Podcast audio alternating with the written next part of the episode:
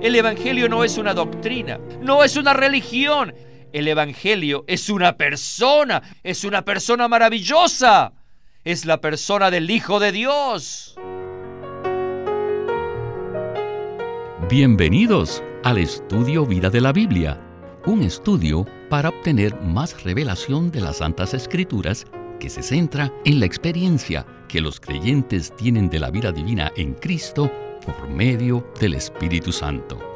Si desean, pueden escuchar gratuitamente todos los programas radiales del Estudio Vida en nuestra página de internet radiolsm.com. En el capítulo 1 de Romanos se nos exhorta a servir en el Evangelio del Hijo de Dios. Quizás pensemos que esto se refiere a predicar el Evangelio. Hoy nos enteraremos en el estudio Vida de Romanos con Witness Lee que servir a Dios en el Evangelio de su Hijo incluye mucho más que anunciar las buenas nuevas de la salvación de Cristo. Y para darnos un repaso, tenemos a Guido Olivares, que nos acompaña nuevamente en el programa para darnos sus comentarios. Bienvenido, Guido. Es un gozo volver de nuevo y especialmente para esta exposición clásica de la epístola a los romanos, que nos ayuda bastante a vivir la vida cristiana. Hoy empezaremos una sección nueva en nuestro estudio Vida de Romanos. Los siguientes mensajes se basan en pláticas que Witness Lee dio desde 1969. Quisiera entonces que usted nos diera un resumen del mensaje de hoy que se titula servir en el Evangelio de su Hijo. Este título viene del versículo 1.9, donde Pablo dijo, porque testigo me es Dios, a quien sirvo en mi espíritu en el Evangelio de su Hijo. Anteriormente, en el versículo 1.1, Pablo dijo que él fue apartado para el Evangelio de Dios. El día de hoy veremos que el Evangelio se refiere al Evangelio completo que Dios efectúa cuyo centro es la persona maravillosa del Señor Jesucristo, quien posee tanto divinidad como humanidad. Y el deseo de Dios es que seamos conformados a la imagen del Hijo primogénito de Dios. Por último, veremos que la justicia de Dios es el poder de este Evangelio de Dios. Así que este programa será de mucha luz y nos equipará con la verdad para que podamos dar a otros este Evangelio glorioso. Muy bien. Comencemos el estudio vida de hoy. Nosotros los cristianos siempre pensamos que el Evangelio de Dios es solo las buenas nuevas de Cristo y que Él es el Salvador, que nosotros somos los pecadores que deben creer en Él para que nuestros pecados sean perdonados y un día iremos al cielo. Pero en realidad no es así. Hay mucho más. El Evangelio es mucho más rico de lo que pensamos. Es mucho, pero muy profundo. Mucho más de lo que nos imaginamos. Toda la Biblia es el Evangelio. Solo en el libro de Romanos se menciona el Evangelio tantas veces. En la primera parte del primer capítulo está claramente escrito de que el libro trata con un tema, que es el Evangelio de Dios. Permítanme leérselos. Pablo, esclavo de Cristo Jesús, apóstol llamado, apartado para el Evangelio de Dios, que Dios había prometido antes por medio de sus profetas en las santas escrituras. Miren, para poder comprender lo que es el Evangelio, debemos conocer todo el Antiguo Testamento. ¿Qué quiere decir la palabra el Evangelio? Quiere decir las nuevas de gran gozo. O también podemos decir las buenas nuevas. Entonces, ¿cuál es el contenido de estas buenas nuevas? Les digo, para entenderlo necesitamos saber de qué trata el Antiguo Testamento. Les voy a dar una clave pequeña para esto. Saben que en Génesis 1 nos habla de ser hechos a la imagen de Dios. Si supiéramos el significado de ser hechos a la imagen de Dios, brincaríamos de gozo y diríamos, aleluya. Soy polvo, soy tierra. Pero puedo ser a la imagen de Dios. ¿No creen que estas son buenas nuevas? Luego, en el segundo capítulo, después de ser creado, el hombre fue puesto delante del árbol de la vida. ¿No es esta una palabra tan bonita? ¿No les gusta oír esto? La vida.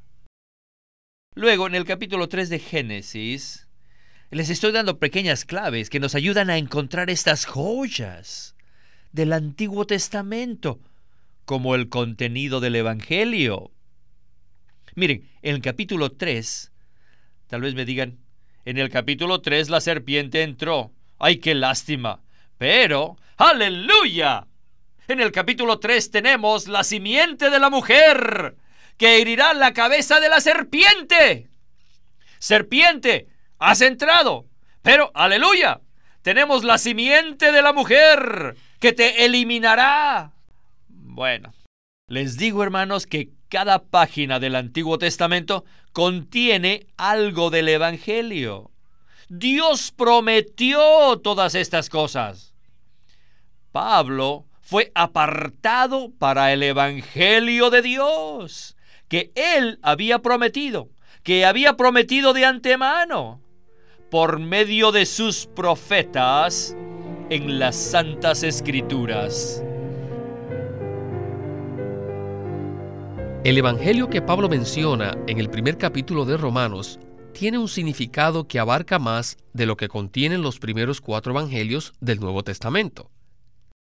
Realmente, el Evangelio es la revelación de la Biblia entera, que incluye tanto el Antiguo como el Nuevo Testamento. ¿No es verdad? Sí, como el hermano Lee dijo, Cristo es el contenido del Antiguo Testamento y también es el contenido del Evangelio que Dios efectúa. Desde el primer capítulo de Génesis, en el versículo 1.26, vemos que el propósito eterno de Dios es obtener a un hombre que le exprese en su imagen y lo represente con su dominio a fin de que reine por él. Y en Romanos 5.17 dice que nuestro destino es reinar en la vida de Cristo y esto es el cumplimiento de Génesis 1.26. Todo el Antiguo Testamento profetiza de Cristo. En Isaías 7:14 dice, He aquí que la Virgen concebirá y dará a luz un hijo, y llamará su nombre Manuel, el cual significa Dios con nosotros. Y en 9:6 dice, Porque un niño nos es nacido, hijo nos es dado y el principado sobre su hombro. Y se llamará su nombre admirable, consejero, Dios fuerte, Padre eterno, príncipe de paz. Esta profecía nos dice que Dios llega a ser hombre. Es la profecía de que Cristo viene a la humanidad para salvar la humanidad caída. Lo maravilloso es que esta profecía fue escrita 700 años antes de que Cristo nació. Esto es absolutamente maravilloso. Isaías 53 trata acerca del vivir humano de Cristo y de su muerte. En los libros de los profetas, como Oseas 6.2, habla de la resurrección de Cristo. Dice, en el tercer día nos resucitará. El Salmo 2.7 también menciona que en resurrección Cristo será engendrado como el primogénito Ahí nos dice, mi hijo eres tú, yo te engendré hoy. El Salmo 110.1 profetiza acerca de la ascensión y dice, siéntate a mi diestra hasta que ponga tus enemigos por estrado de tus pies. El Antiguo Testamento en Zacarías 14 también habla de la segunda venida de Cristo. Y en Daniel 7:13 dice, Miraba yo en la visión de la noche y he aquí con las nubes del cielo venía uno como hijo de hombre, que vino hasta el anciano de días, y le hicieron acercarse delante de él. Lo maravilloso es que hasta en el Antiguo Testamento tenemos un panorama completo de la intención eterna de Dios, de su encarnación, su vivir humano, su muerte que todo lo incluye, su resurrección maravillosa, su ascensión sobre todo y su segunda venida. Este es el maravilloso Evangelio que nos revela el Antiguo Testamento. Es obvio que el apóstol Pablo no tenía enfrente de sí las escrituras del Nuevo Testamento cuando usó esta frase, el Evangelio de Dios acerca de su Hijo. Y por eso, para él, el Evangelio incluía todas esas profecías y cuadros maravillosos del Antiguo Testamento. Sí, no hay duda de que al mirar en el Antiguo Testamento, él vio a Cristo por todas partes. Vio su persona, su obra y sus logros, de los cuales él habló en sus catorce epístolas. Amén. La palabra de Dios es verdaderamente maravillosa. Regresemos al mensaje de hoy. Creo que todo eso está muy claro, ¿verdad? El Evangelio fue prometido por Dios a través de los siglos en el pasado, mediante los profetas en las escrituras sagradas. Entonces, ¿de qué habla este Evangelio? ¿Solamente del perdón de los pecados? ¿O tal vez sea de ganar almas? No, entonces, ¿acerca de qué trata? Sí, acerca de su Hijo. El Evangelio no es una doctrina. No es una religión. El Evangelio es una persona. Es una persona maravillosa. Es la persona del Hijo de Dios. Él tiene dos naturalezas. La naturaleza divina como la naturaleza humana. Él es el Hijo de Dios, pero tiene carne. Él es descendiente del hombre. No hay duda que fue mediante su encarnación. Pero este es solo un aspecto. Cristo fue designado el Hijo de Dios. Y lo hizo mediante su resurrección como un hombre en la carne. Él fue hecho el Hijo de Dios según el Espíritu de santidad. ¿Qué es el Evangelio? El Evangelio es una persona. ¿Y quién es esta persona? Esta es muy maravillosa. Él se encarnó, sin embargo, fue hecho el Hijo de Dios. Hay que darnos cuenta que el hecho de ser el Hijo de Dios es diferente de ser el Hijo de Dios en la eternidad.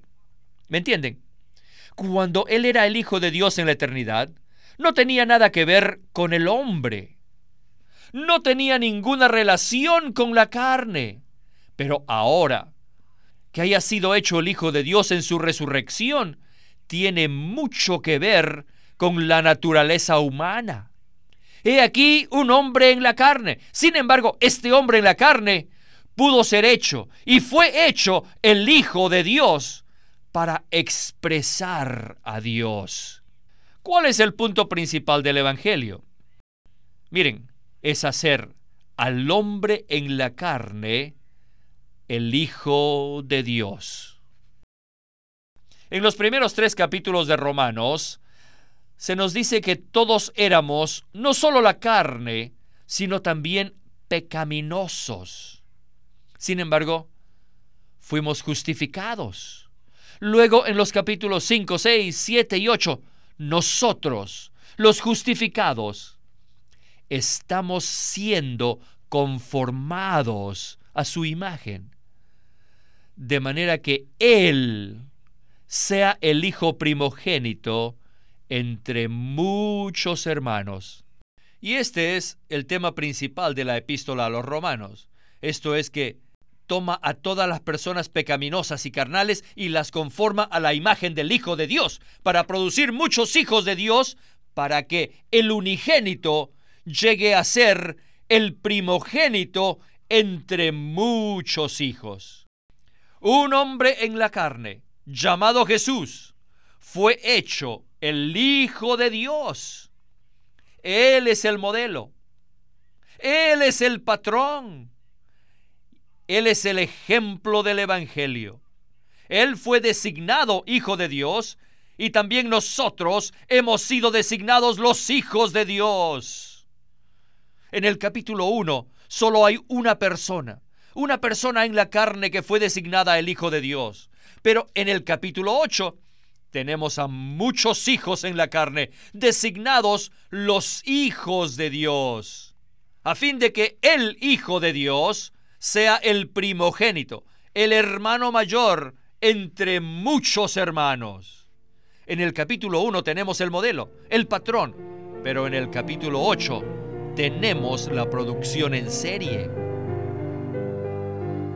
El entendimiento más sencillo del Evangelio es que somos perdonados de nuestros pecados y heredamos la vida eterna. Pero si solo tenemos este entendimiento, realmente carecemos de una visión completa de todo lo que Dios desea hacer con nosotros. ¿Nos podría usted decir algo más acerca del deseo que Dios tiene de producir en serie a muchos hijos según el modelo de Jesucristo? El Evangelio se concentra en la persona maravillosa de Cristo. Pablo dijo que fue apartado para el Evangelio de Dios y que éste es concerniente a Jesucristo quien posee divinidad y humanidad. Y Romanos capítulo 1, versículos 3 y 4 nos dice que esta persona maravillosa fue designada el Hijo de Dios en su resurrección. ¿Qué quiere decir esto? Por cierto, que Cristo ya era el Hijo de Dios desde la eternidad pasada. Él era el unigénito Hijo de Dios, pero como el unigénito, Él solamente tenía divinidad. Sabemos que como el unigénito, Él llegó a ser hombre, se encarnó, o sea, se puso la humanidad, y mediante su muerte y resurrección, Él llevó su humanidad a la divinidad. Él la elevó, la levantó, la ascendió hasta la misma divinidad, la misma esfera donde estaba su divinidad. Y ahora, en su resurrección, fue designado el Hijo primogénito de Dios, poseyendo tanto la divinidad como la humanidad. En Romanos 8:29 vemos esto, porque a los que antes conoció, también los predestinó para que fuesen hechos conformes a la imagen de su Hijo, para que Él sea el primogénito entre muchos hermanos. Esto nos muestra la intención de Dios en los Evangelios. Dios tenía a su Hijo primogénito, Cristo, pero Él desea tener muchos hermanos. Él desea muchos hijos de Dios. Y estos muchos hermanos fueron la reproducción en masa del Hijo primogénito de Dios. Esto es absolutamente maravilloso. Y esto nos muestra que la intención eterna de Dios es tener muchos hijos, los muchos hermanos de Cristo. En Romanos 8:29 vemos que el deseo de Dios es tener muchos hijos. Y ya hemos mencionado que este versículo está relacionado con el versículo anterior. ¿Podría usted decirnos cuál es la conexión entre ambos versículos? Sí, el versículo 28 dice que todo obra para bien, y muchos cristianos usan este versículo fuera del contexto. Tenemos que ver que el bien en este versículo se menciona en el versículo 29. El bien es que seamos conformados a la imagen de Cristo, el Hijo primogénito de Dios. Así que Dios usa todas las cosas en nuestro ambiente, tales como los padecimientos, incluyendo el fuego y las presiones y las persecuciones, para transformarnos y conformarnos a la imagen de Cristo. Esta promesa es para los que aman a Dios. Al abrir nuestro corazón a Él, al decirle que le amamos en medio de nuestras circunstancias, Él nos transforma y conforma a su imagen. Y así es como todas las cosas obran para el bien. Muchas gracias. Regresemos a Witness Lee para escuchar la conclusión de este estudio vida.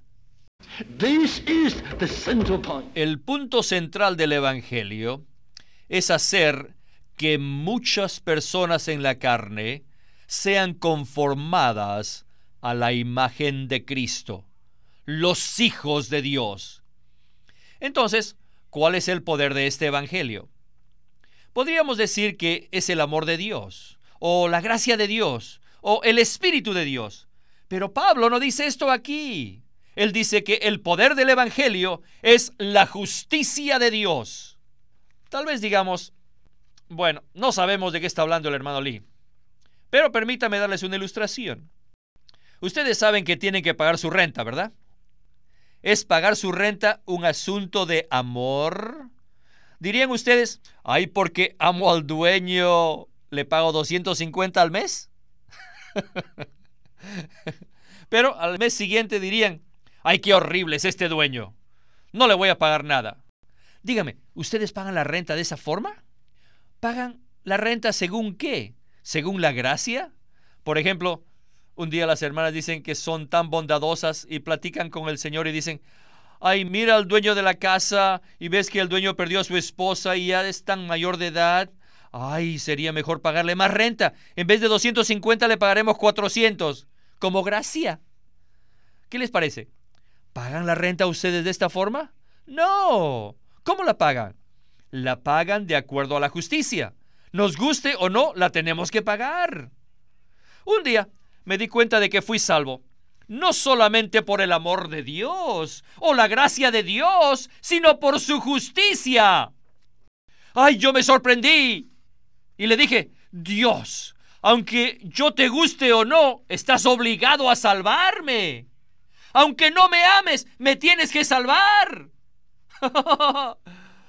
por tu justicia, no por tu amor. Yo sé que tu amor es muy bueno, divino y eterno. Pero ahora, porque eres justo, estás obligado. Ay, tal vez el dueño de la casa le diga, querida señora fulana de tal, no me interesa si me ama o no, de todas maneras, tiene que pagar la renta. Esto es algo de la justicia. Oh, aleluya, aleluya. Este es el poder del Evangelio. Y esta justicia de Dios es Cristo mismo. Cristo no es solamente Dios como amor o solamente Dios como gracia, sino también Cristo es Dios como justicia. Dios está obligado. Dios se ha comprometido. No importa lo que sienta por nosotros, Él tiene que salvarnos. Bueno, en esta última sección me gustó mucho este punto, que el poder del Evangelio es la justicia de Dios. Quizás esto sea de sorpresa para algunos. ¿Nos podría usted decir qué significa que la justicia de Dios es el poder del Evangelio? En Romanos 1, 16, 17 vemos esto. Pablo dijo, porque no me avergüenzo del Evangelio, porque es poder de Dios para salvación a todo aquel que cree. Porque en el Evangelio la justicia de Dios se revela.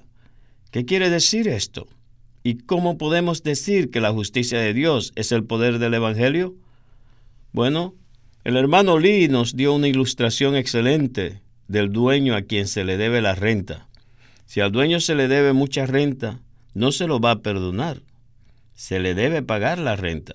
Pero digamos que esta persona no puede pagarla de ninguna manera y luego alguien viene y le paga al dueño todo lo que esta persona debía. Él entonces, debido a la justicia, debe perdonar a esa persona porque ya se le pagó la deuda. Si aplicamos esta ilustración al Evangelio, es maravilloso. Nosotros tenemos una deuda inmensa con Dios porque caímos en pecado y no teníamos ninguna manera de pagar la deuda del pecado.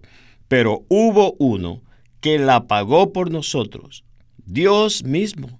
Él se hizo hombre en Cristo y murió en la cruz por todos nuestros pecados.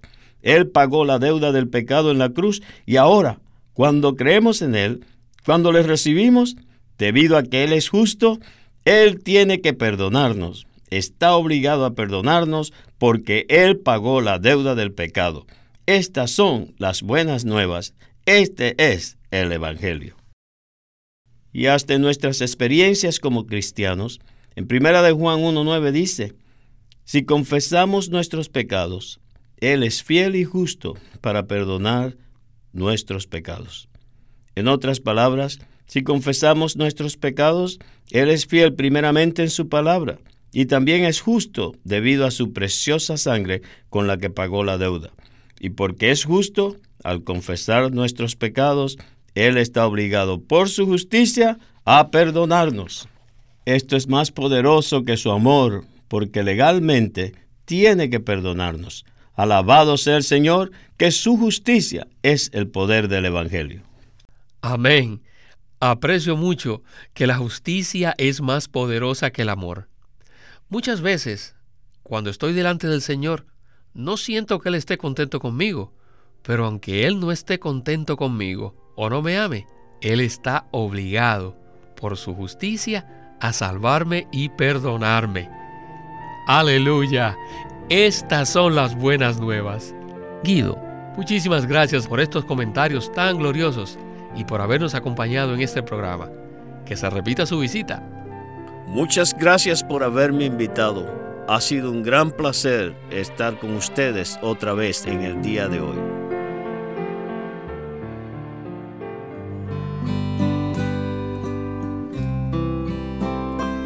Living Stream Ministry es una casa publicadora de los libros de Watchman Nee y Witness Lee. Y queremos decirles que entre ellos hay uno titulado El quebrantamiento del hombre exterior y la liberación del espíritu.